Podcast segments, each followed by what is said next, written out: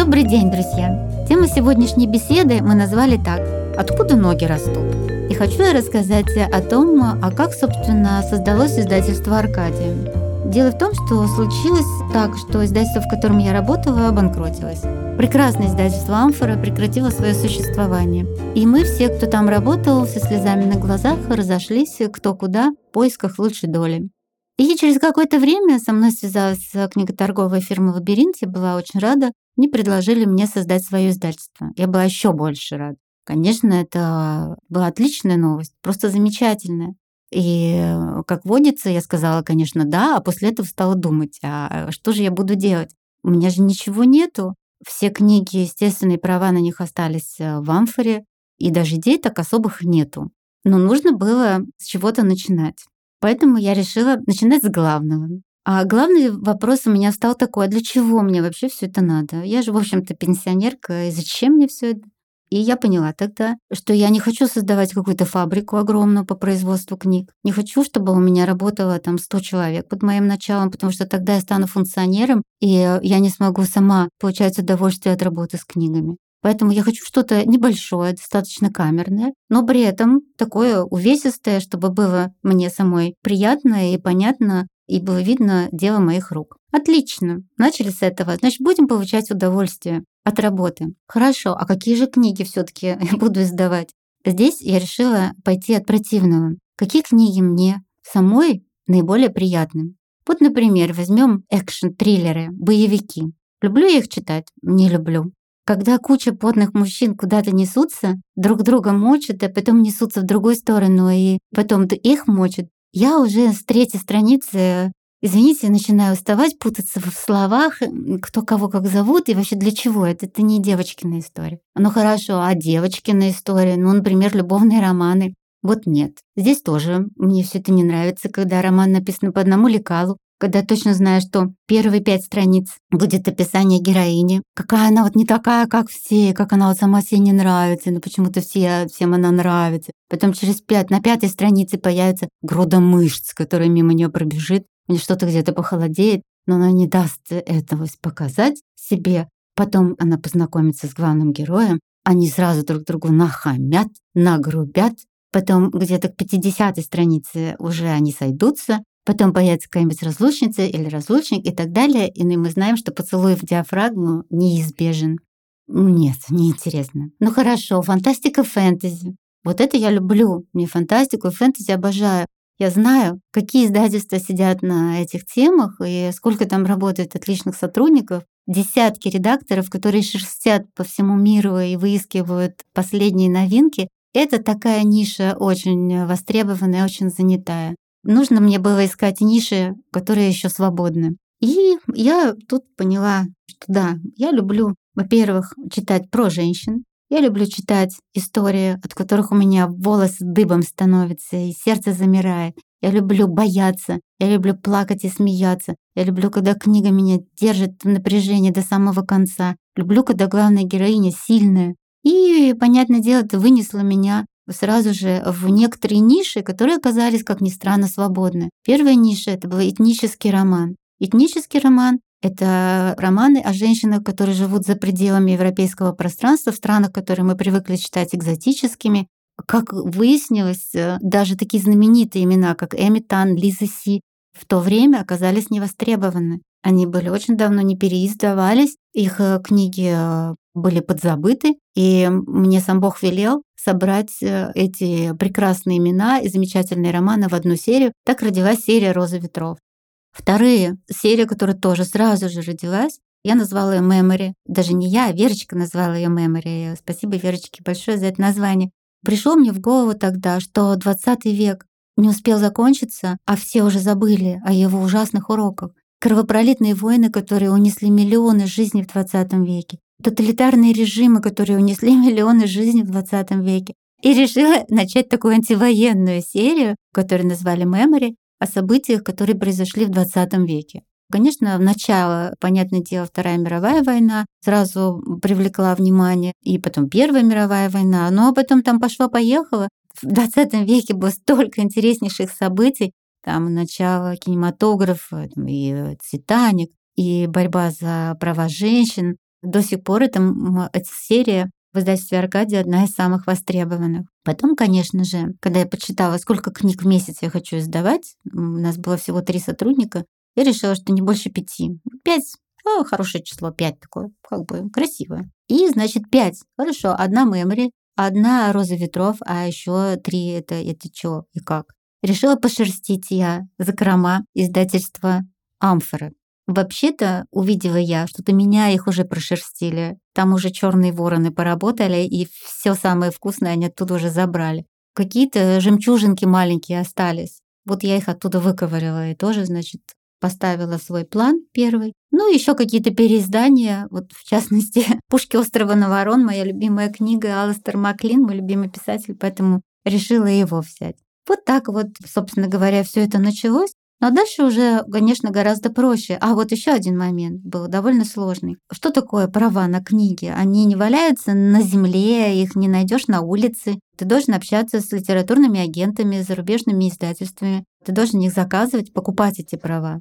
Я, конечно, знала всех литературных агентов, и сейчас их прекрасно знаю, со многими дружу. Ну, приехала я к ним. Они мне говорят, Тоня, что, мало издательств? Ты еще одну хочешь? Ты ж провалишься. Ну, я к этому привыкла. Мне всегда все говорят, что я провалюсь, там ничего не получится, никогда ничего не случится. Ну, давайте хотя бы начнем. Ну тогда, Тоня, они мне говорят строго, мы тебе авторов первого ряда не дадим. Дадим только второго. Господи, боже мой. И кто же у нас второго? Оказывается, Лиза Сибовая второго ряда автора. Я такая, о, хорошо, начну с нее. Ну вот, теперь, конечно, уже у нас и первого, и бриллиантового, и супербриллиантового ряда авторы в нашем пакете издательства «Аркадия». Но вначале всегда сложно начинать. С другой стороны, когда начинаешь, весь мир перед тобой открыт, и любую дорогу ты можешь выбрать. Потом уже ты создаешь сам себе какие-то рамки, за которые уже сложно зайти.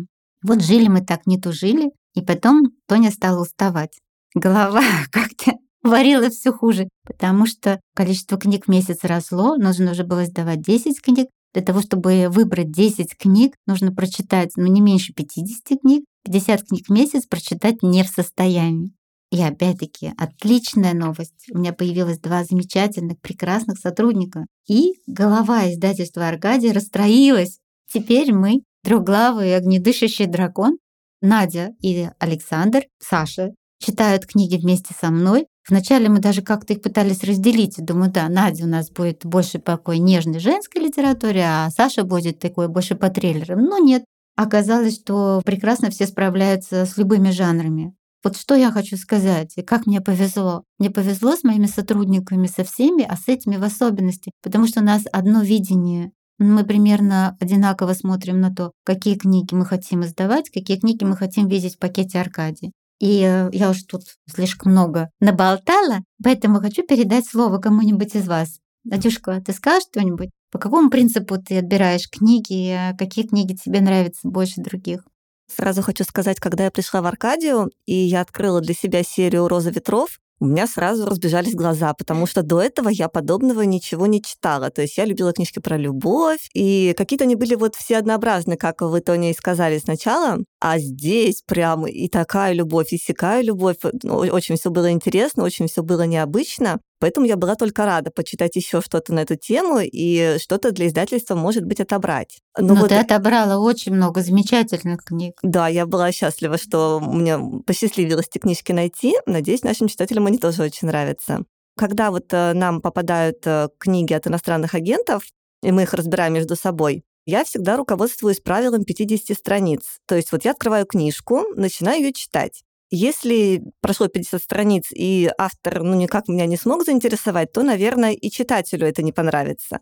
То есть, наверное, не стоит тратить на нее время, потому что читатель откроет, тоже начнет, э, она не пойдет, он только расстроится. Поэтому вот я ее откладываю и ищу тогда уже что-то другое, чтобы вот хочется, чтобы сразу погрузился в какую-то гущу событий, или тебя заинтересовал герой, или вот что-то начало уже такое происходить интересное.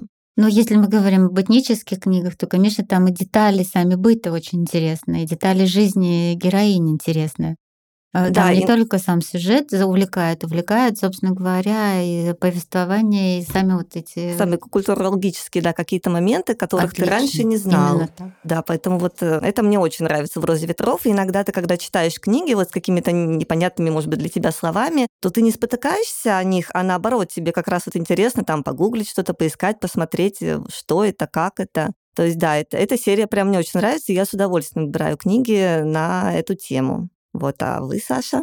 Конечно, у правила 50 страниц у нас у всех существует, но тут еще есть такой, наверное, аспект, что поскольку мы читаем книги не как читатели, э, не для того, чтобы получить удовольствие или провести время, а все-таки как бы профессионально, поэтому бывают разные ситуации. То есть бывает, когда книга тебе самому, допустим, э, нравится, и она подходит под наши параметры, под наши серии, соответствует как бы интересам наших читателей потенциальных. Ну а какая у нас читательская аудитория? Ну, у нас все-таки... Target group.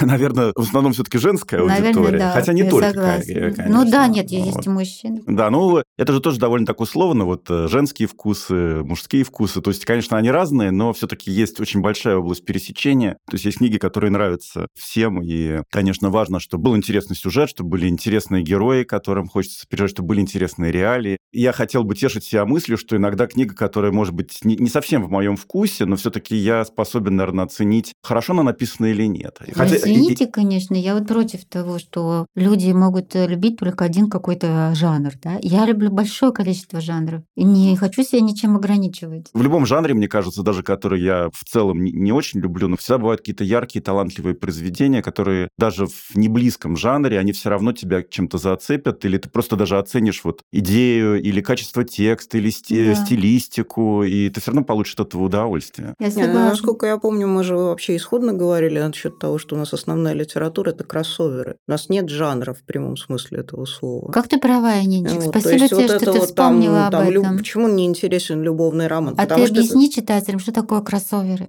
Это такая штука, в которой есть все. Например, там есть детективная линия, например, там есть любовная линия, например, там есть философская линия, там есть еще немножко этники в придачу, если это, например, розовый То ветров. есть это романы, Или которые это не укладываются в какой-то жанр. Это, один, не, это не жанровая вещь, это истории из жизни, которые, естественно, написаны каким-то писателем с какими-то там лакунами, скажем так, потому что он не может описать всю жизнь целиком. Но, тем не менее, он дает максимально полный слепок жизни, а в реальной жизни не бывает чистого триллера или чистой любовной Конечно. истории. Но у нас есть и жанровые серии. Сейчас у Аркадии около 20 серий открытых, поэтому мы не брезгуем и триллерами, и у нас серии триллеров есть и психологические, есть и экологические, не, ну мы издавали... медицинские. Ну, я помню, что у нас был этот триллер «Сверхбдительность» про Авторские девушку серии, с травматическим да, синдромом. Да всегда человек, который даже интересуется исключительно, например, там, детективами или фантастикой, он берет книжку, да, вот эту фантастику, окей, я буду ее читать. Такой был в 90-е годы. Там неважно что, вижу ракетолет, хватаю и читаю. Угу. Проходит там, скажем, полгода, и ты понимаешь, ну это ракетолет, но сейчас я доберусь до 50-й страницы угу. и выясню, а что ж там у нас на этом ракетолете получается? Гоняем каких-нибудь кубоидов, шизоидов или хреноидов по каким-то там планетам? Или там, наконец, уже что-нибудь еще происходит, и поясняется, зачем мы это делаем. Значит, резюмирую. У нас принцип такой. Лучше меньше, да лучше.